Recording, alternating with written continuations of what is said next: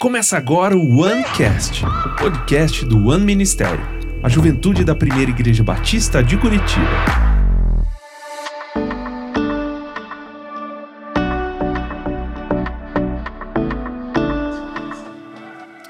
Estou com um convidado especial aqui no OneCast, um amigo, um irmão que tem se dedicado à obra do Senhor aí, levando uma visão missionária para um monte de gente, liderando igreja.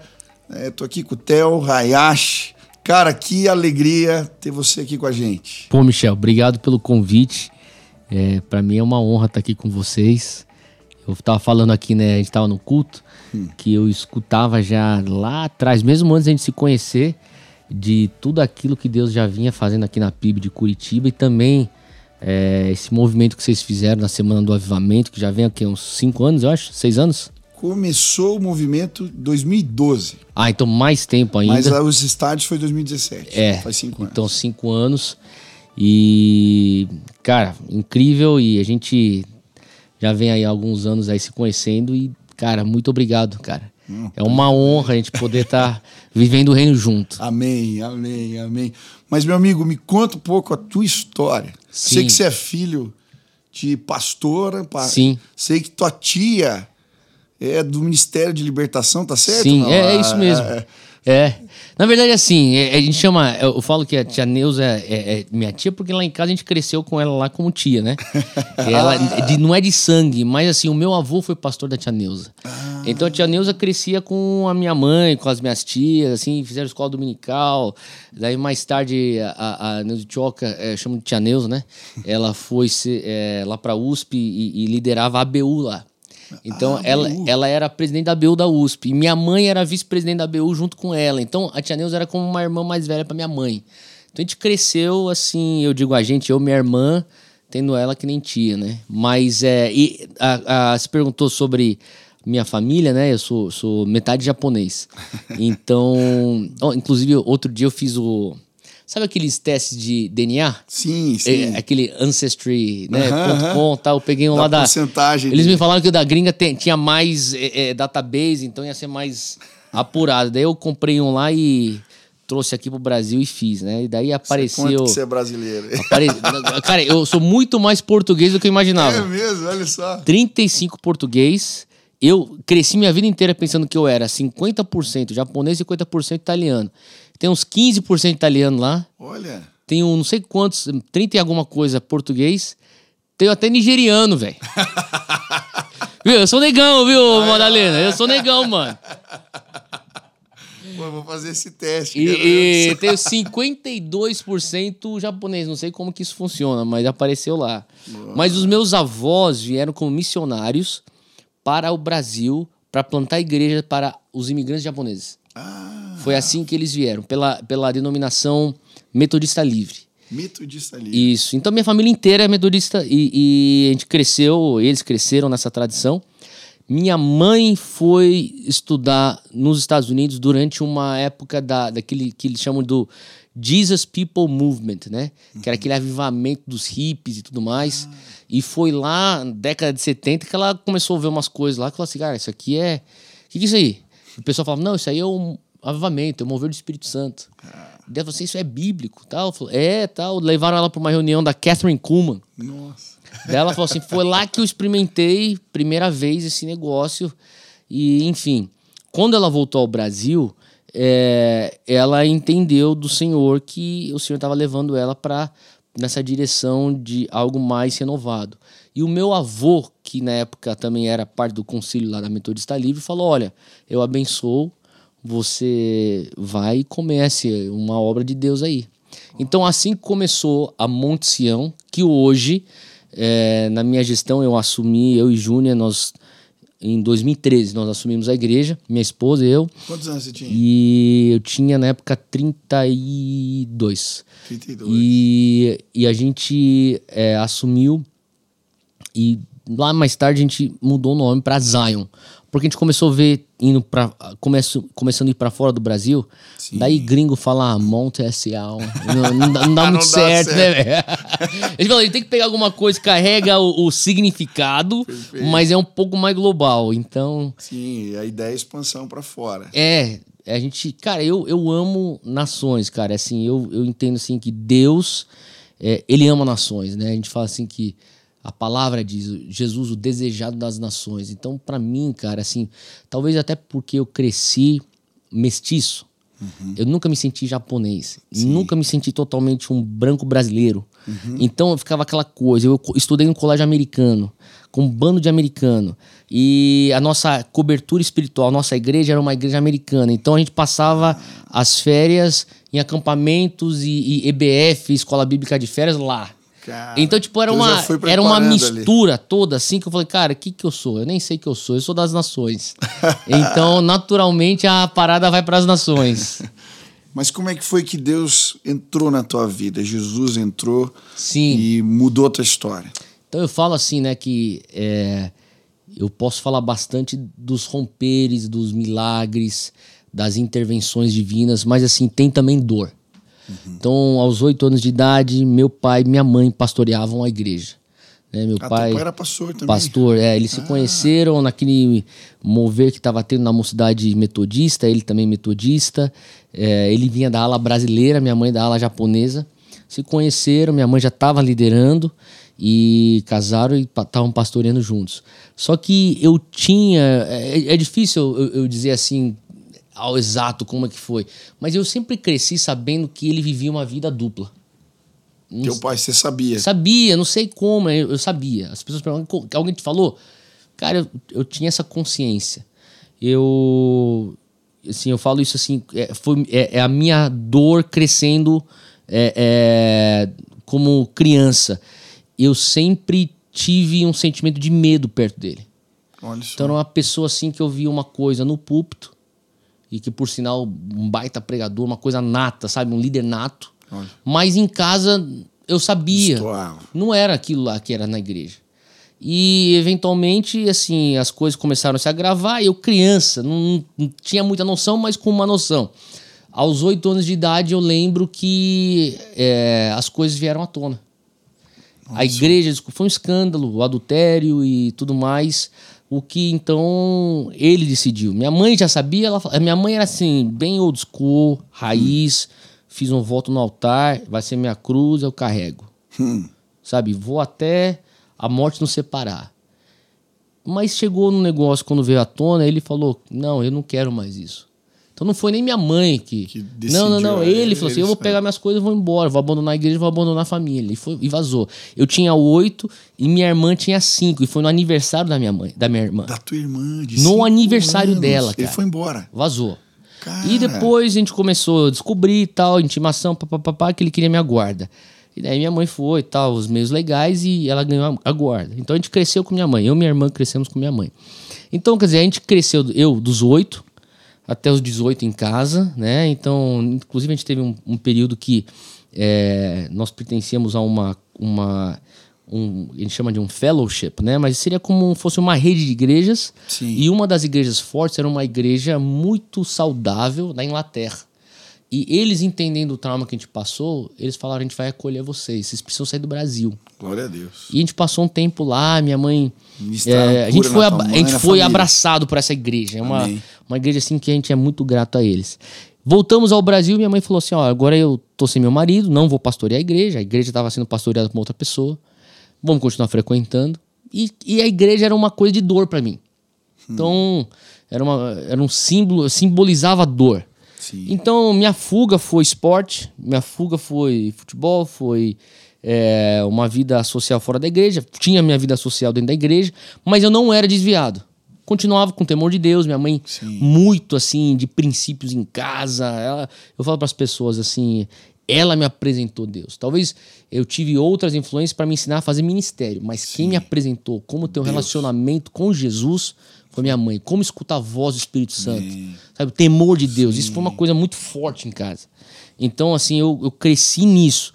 E quando chegou 18 anos de idade, final do ensino médio, jogando bola, sonhando ser jogador de futebol, nunca fui bom o suficiente para passar em peneira alguma, mas aquele sonho, né? Quero, sim, quero jogar bola, né? Então, veio um técnico, cara, é, dos Estados Unidos, olhou, a gente, eu estava num, num colégio americano, então ele vinha ver o, os, as escolas americanas do Brasil que tinham uma liga. E o pessoal vinha para recrutar. O cara chegou para mim, uma escola pequena tal, falou: Ó, eu, você e teu amigo, se vocês quiserem, te dou bolsa, vocês vão lá e fazem faculdade. Eu falei: Vou, vou agora. Minha mãe falou assim: você não vai, você vai só se for nesse estado, que era a, a, a cobertura espiritual da nossa igreja, uma igreja que a gente ia, que era o estado da Pensilvânia. Sim. Porque eu quero que você fique perto da igreja lá e os irmãos vão estar tá lá e vão te ajudar se você precisar de alguma coisa. Enfim, acabei indo para uma faculdade lá perto, uma, uma escola, uma faculdade pequena de origem menonita. Olha. E fui lá e jogar, fui, já, fui jogar. Só que naquele, aquela coisa longe de casa, morando em república, de repente me vi frio na minha fé, não encontrando igreja, não encontrando comunidade espiritual. Por isso que eu, até hoje, falo a importância de você estar tá em comunhão com o santo, sabe? Sim. Você ter você ter é, é, é, comunidade, cara. Você, é muito difícil, cara. Você pode. Por isso, quando eu vejo assim, eu falo para as pessoas, eu nunca vi até hoje um crente desigrejado que saiu da igreja e falou assim: não, eu não, tenho, eu não acredito na igreja, acredito em Jesus. Acredito, acredito em Jesus. Igreja não, igreja não presta. Eu nunca vi alguém que sai da igreja e depois você conhece ou volta a, a trombar um ano, dois anos depois e o cara tá mais apaixonado por Jesus. É. Não existe. É. Sabe, a, o cristianismo é feito pra gente viver em comunidade. Vai contra a Bíblia, vai colher o que ela diz que é. Exatamente, exatamente. Então, quer dizer, eu não tinha encontrado comunidade. Sim. E a comunidade que eu tinha encontrado eram pessoas que não estavam vivendo para Jesus. Então, eu me encontrei assim, vivendo como um universitário vive sem Jesus. Dois anos longe, frio. Até que um dia, no meio de uma balada, eu tive um encontro sobrenatural com Deus, cara. É mesmo? O que aconteceu lá? Isso foi abril do, do meu segundo ano, finalzinho do meu segundo ano de faculdade, tô lá em Tampa, na Flórida, muito louco. É, lá com os meus os amigos meus, todo mundo que não, tem, não tava andando com Jesus. Na pista de dança, de repente eu comecei a ter, sabe aquela convicção do Espírito Santo de choro, assim, de altar? Sim. Aquele apelo assim, ó, volta para Jesus. Na balada. Na pista de na dança. Pista de dança. Com os caras trombando em cima de mim, eu segurando minha bebida aqui, tipo, pá, chorando, chorando, velho. E os caras me olhando, tipo, mano, o que, que você tomou, velho? Eu falei, mano, eu não tomei nada. Vocês não vão entender se eu falar pra você. Deus foi te buscar. Cara, eu saí correndo, fui pro banheiro. Fui ter um tempo com Deus no banheiro, jogando água na cara, na pia. Tentando entender e só escutando o Senhor me chamando. Eu tenho uma aventura para você. Uau. E tinha uma oração que eu fazia que era assim: Deus, se for para viver pro Senhor, eu quero viver atos. Uhum. Senão eu nem quero viver. tipo, porque para mim, cara, ficar fazendo esse negócio de igreja, aquela coisa assim de religião, aquela coisa que eu não vejo poder manifesto, aquela coisa que eu, eu, eu leio Atos, eu falo, mano, isso aqui é uma aventura, velho. Isso aqui é muito louco, isso aqui, cara. Quando eu começava a ler Atos, eu falei, eu quero isso. Se for para viver, tem, tem que ser isso. Hum. E Cara, eu falei isso aquele dia para Deus. Deus, eu quero, eu quero, se o Senhor tiver uma aventura, o Senhor falou, eu tenho uma aventura para você. Então, olha só que doido. Eu saí do banheiro, fui pra pista de dança, porque eu tava ficando no apartamento de um amigo meu que morava lá, em Tampa. Hum. E é um amigo meu, é o meu amigo que cresceu comigo em São Paulo, jogando bola junto comigo, e tava jogando na Universidade de Tampa. Por isso que eu tava lá visitando ele.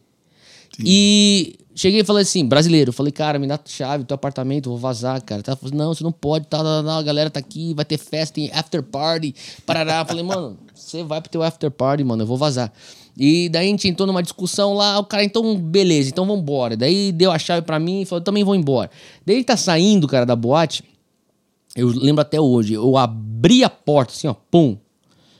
E eu me dou na rua assim, e eu escuto dentro de mim uma voz em inglês. Fala assim, ó, YWAM, hum. que é Jokun. E eu nunca tinha ouvido falar de Jokun, cara. Ah, você não conhecia Nunca, Jokun. nunca. Eu não, eu não sabia que era Jokun. Tipo, eu não, eu não sabia que... Então, Você quer dizer, ouviu uma, um eu, vi, eu vi assim, ó, dentro de mim, assim, ó, Wyman. E eu, eu, eu via como se fosse YWAM, que são as siglas, siglas em inglês sim. da Jokun. Cara, você acredita que naquela, depois de uma, duas horas, eu tava no apartamento do meu amigo, fui pro Google, botei, pum, pá, pá, pá, Entrei no primeiro site que apareceu, que era de Kona. Cara. No, no Hawaii, que é uma das bases principais sim, que eles sim. têm. Eu cliquei lá, falei, ah, mano, eu quero fazer uma, um curso de Bíblia. Pensei, vou, acho que é isso, assim que eu volto para Jesus, vou fazer o estudo da Bíblia. Clicava lá. Só que os caras não deixavam você entrar lá se você não tivesse feito a escola de treinamento e discipulado antes. Que é um curso de entrada básico de discipulado e de treinamento. Falei, ah, então vai isso aí. Daí eu, eu fiz minha inscrição lá.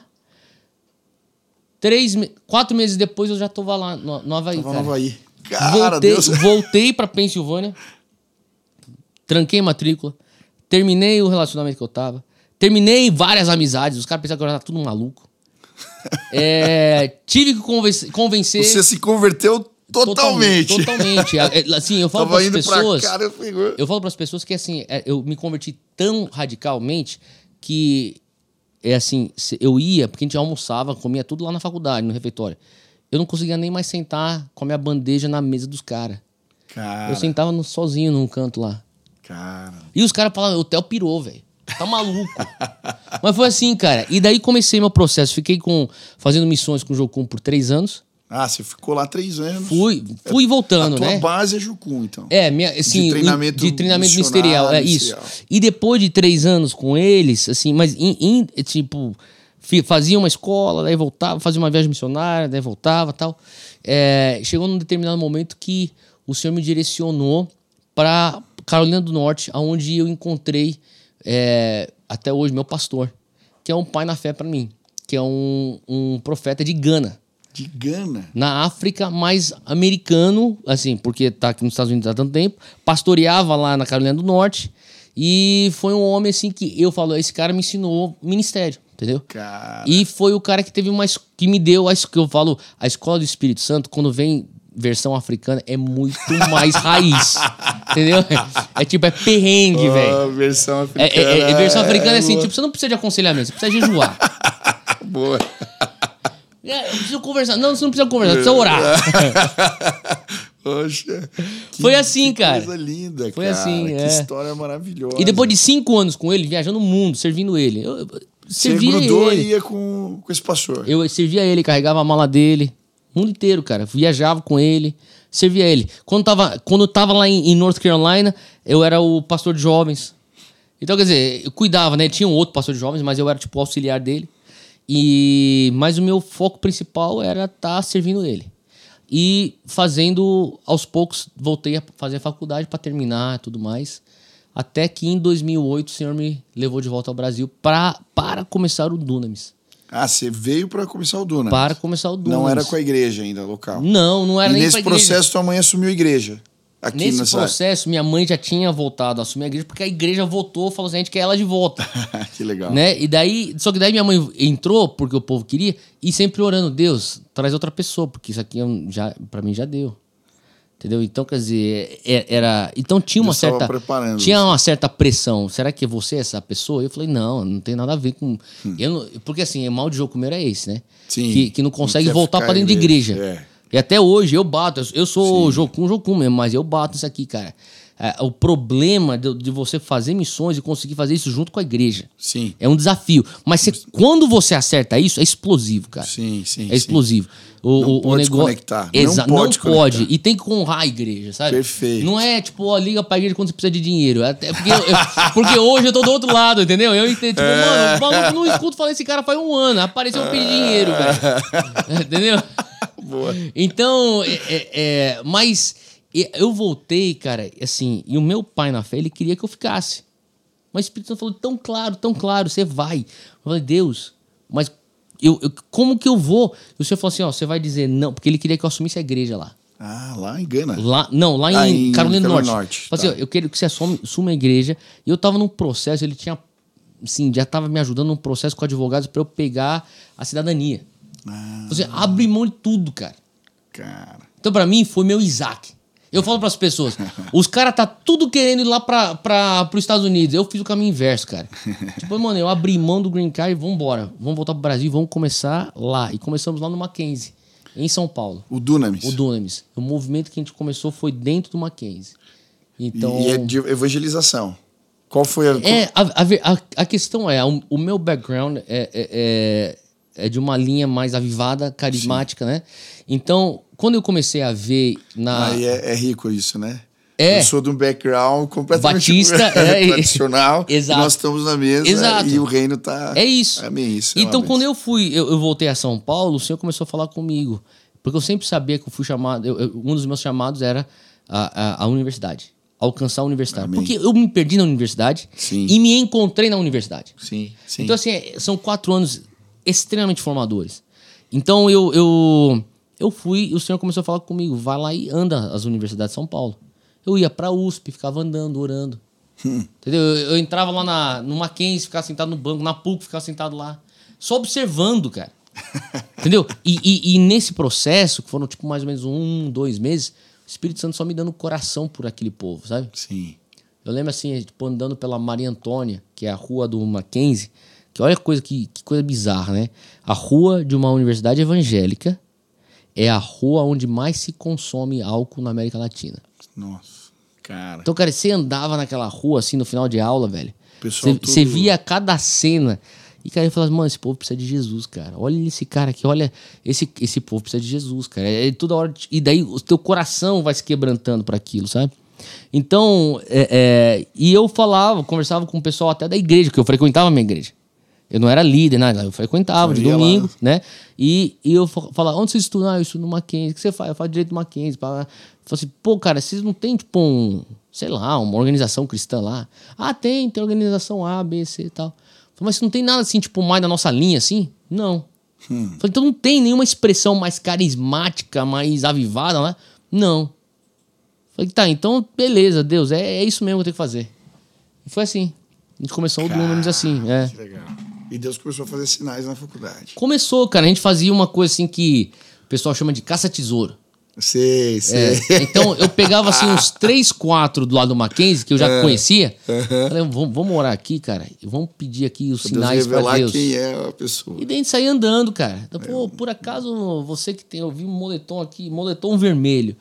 O cara tá com moletom vermelho. Por acaso tem uma avó que tá doente, cara? Tipo, é, quem é que você, que coisa você sabe? Cara. Daí começou, daí uma coisa puxava a outra e a gente começou a ver que os sinais acompanham os que creem, que nem a palavra diz, né? E aquilo lá começou a trazer um- um- uma curiosidade. Eu gosto do Loren que fala assim: já viu o cachorro correndo atrás de carro parado? Exato. Não, é só em movimento. Em movimento. Os sinais Exato. acompanham os que creem. Exatamente. e foi isso, cara. E aquilo começava a atrair a galera. E, e- e eu lembro que assim, ó, tem uma, uma menina que ela começou a colar assim nos nossos ajuntamentos. Levou uns quatro ajuntamentos, cara. Ela pensava que a gente era tudo espiritual tal, né? Assim, tipo, porque eu, eu, eu não usava os clichê, as palavras clichê de evangélica, sim, né? Sim, sim, Eu sim. falo assim, não, pô, cara, isso aqui, isso aqui é o ser superior, o Espírito Santo. tarará. Daí, de repente, na quarta vez que ela passou, ela falou assim: Vocês são evangélicos? Falei, sou. Pô, mano, você tava me enganando esse tempo inteiro. eu falei, mas você não sentiu uma coisa? Aí ela falou assim, ela começou a sentir, cara. Então, esse, esse é, o- esse é Jesus, Deus. cara. Amém. Amém. Então foi assim, cara. Aí é ali que surgiu o Dunamis. Surgiu Vou o preparar os jovens para fazer isso que eu tô fazendo. Daí, cara, a galera do, do, do Mackenzie, assim, eu falava assim, pô, já tinha um grupinho lá. Eu falei assim, então faz o seguinte, vai lá e pede pra reitoria se eles liberam a capela pra vocês. Uma capelinha, assim, tamanho desse estúdio aqui. Falei assim, faz lá um, um, um, um estudo. Deu, falei, mas a gente tem que fazer um treinamento. Daí eu fui atrás de uns amigos meus, tudo envolvido com ABU, Cruzado Estudantil. Sim, falei, mano, me ajuda sim. agora, cara, me ajuda. O pessoal de, de Jocum também, o pessoal começou a trazer tal, os materiais, fui estudando, fui orando, fui buscando de Deus, até vir com o nosso método, né? Tá. E daí o que a gente entendeu? A gente, a gente fez uma coisa bem simples. A gente chamava de 20-20-20. 20 minutos de louvor, 20 minutos de palavra, que o pessoal abria a, a Bíblia, e 20 minutos de orar um pelo outro. E nesse 20 minutos de um orar pelo outro, era o diferencial, porque, cara, as coisas aconteciam.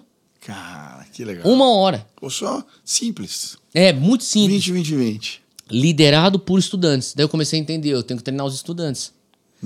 Para eu, entender- eu treinar os estudantes, eu vou precisar um lugar de retiro. Sim. É, então vamos ver. Agora aqui eu tô. é, mas também gente pode fazer uma conferência para juntar, porque agora tem a galera do Rio, agora tem a galera que tá lá em Londrina, na UEL, agora tem a galera que tá, sei lá, lá na UFMG. Eu tenho que juntar o povo, eu tenho que fazer uma conferência. Aí você começou a fazer um evento. Conferência Dunamis. Dunamis. Pô, Entendeu? Então daí começou uma conferência do Pô, mas agora eu preciso publicar algumas coisas pra eles. Vamos fazer uma editora. Pô, mas agora, tipo, A legal. editora veio junto. Veio também. Daí a gente precisa cantar. Música. É legal a gente cantar música dos outros, mas, cara, fazer Deus, as nossas. Deus, Claro, Deus tá dando composições claro, nossas. eu Brigo com a galera aqui. Só Vamos fazer de. Dunamis Music. Legal. Entendeu? E daí foi uma coisa puxando a outra. Então, daí a gente se viu, a gente falou, cara, faz sentido. O Senhor já tinha nos dado essa palavra. Mas hoje a gente olha e fala assim, cara, isso aqui é um movimento. Porque não é uma coisa, uma programação. eram, eram peças que estavam em movimento, onde tinha vida, tinha algo orgânico acontecendo. E, e foi expandindo, expandindo. Pra glória de Deus. Glória a Deus. É. Glória a Deus. Desde Coisa 2008. Linda, 2008. Dia 25 de abril de 2008. Vocês abriram a Dunamis. É. Cara. Eu- eu- a, gente, a gente falou, pô, a gente tem que ter um- uma data de início aí, né? Vamos, vamos ver. Quando que é a data de início? Eu falei assim, é, o dia que eu tava orando e recebi de Deus a visão? Pô, esse lá foi muito lá pra trás. O dia que a gente entrou no Mackenzie pela primeira vez? É, mas também era uma coisa assim que a gente tava só andando.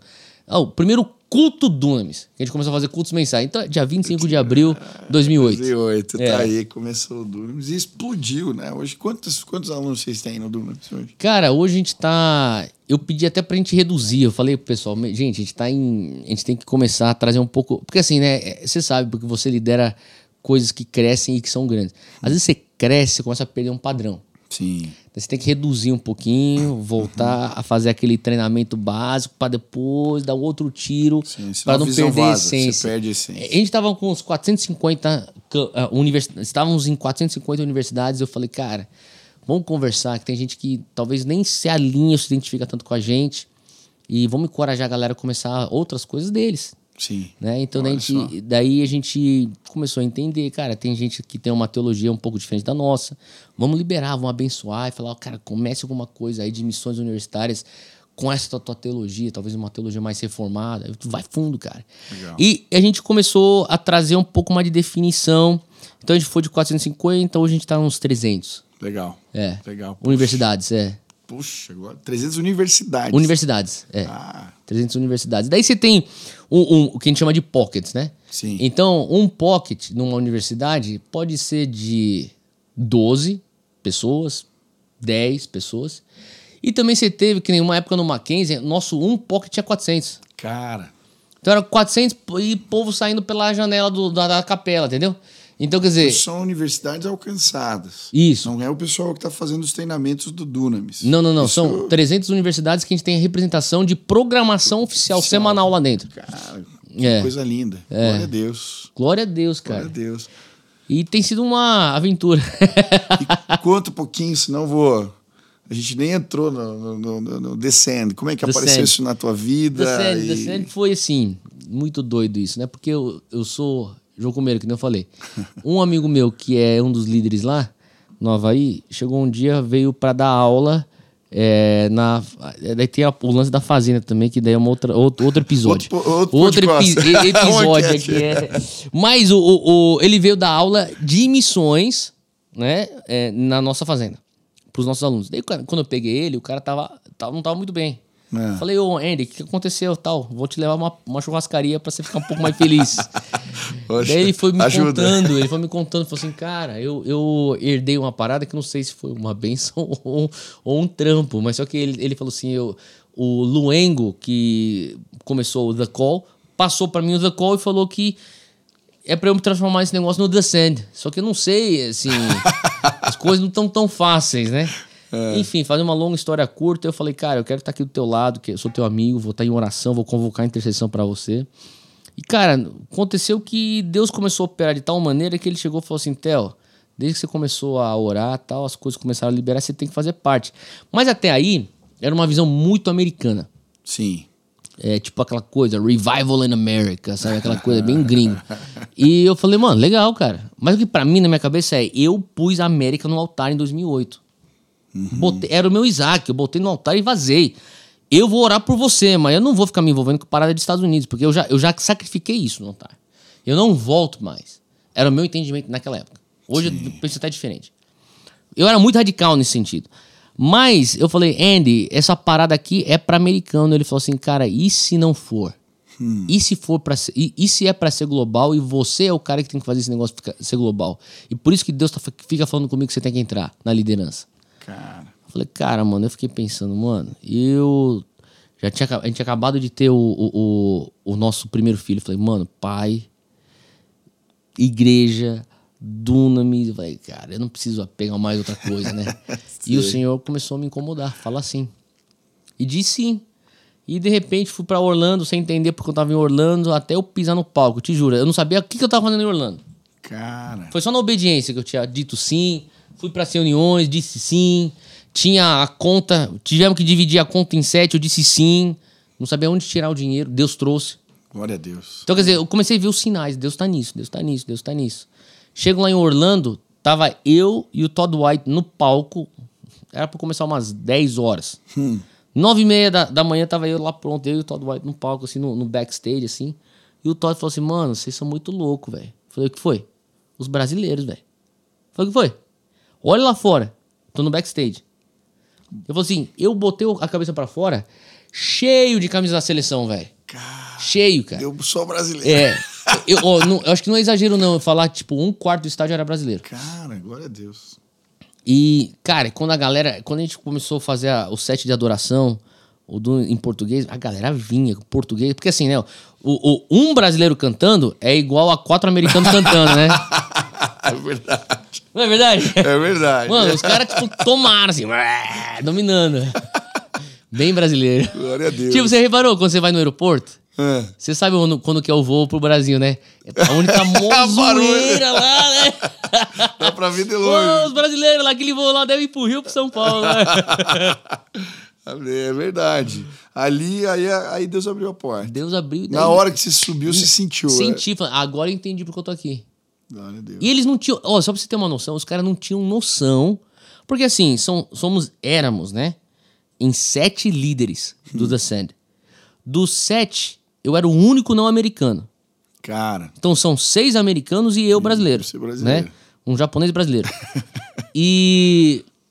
Cara, os caras, você acredita que os seis não, não. E dois moram em Orlando. O Daniel e o Michael. Os dois moram em Orlando. Eles não sabiam, tipo, eles nunca. Eles não. Não sei lá se não sabiam, mas não tinham conectado que. Pô, em Orlando tá cheio de brasileiro. sim, sim, sim. O, o N com certeza não sabia. Ele falou: Caraca, mano, de onde surgiu esse brasileiro? Eu falei, mano, você tá em Orlando, velho. Como assim de onde surgiu? Impregnado. Aqui é o. Little Brasil. Orlando é Little Brasil. Os caras falam que Orlando é o Brasil que deu certo, né? E daí, cara, assim, teve tanto mover de Deus na, na parte de português que a gente se reuniu na, na, no- na manhã seguinte, lá nos escritórios do Reinhard Bonk. E a gente começou a orar e os caras falaram, Theo, tá óbvio, cara, o próximo tem que ir pro Brasil. Que legal. Entendeu? E assim começou o ali, É, os- a gente, eu tava orando, a gente, os- todo mundo falou, meu, o Espírito Santo tá falando, é isso. E Aí daí, o que aconteceu aqui foi. é, e, e daí veio, né, os caras, você aceita? E eu, tipo, mano, porra, sério mesmo, cara? E foi um passo de fé. Tanto é que eu vim aqui conversar com vocês. Sim, aí, e aí, sim. como é que vocês fazem Foi estádio aí?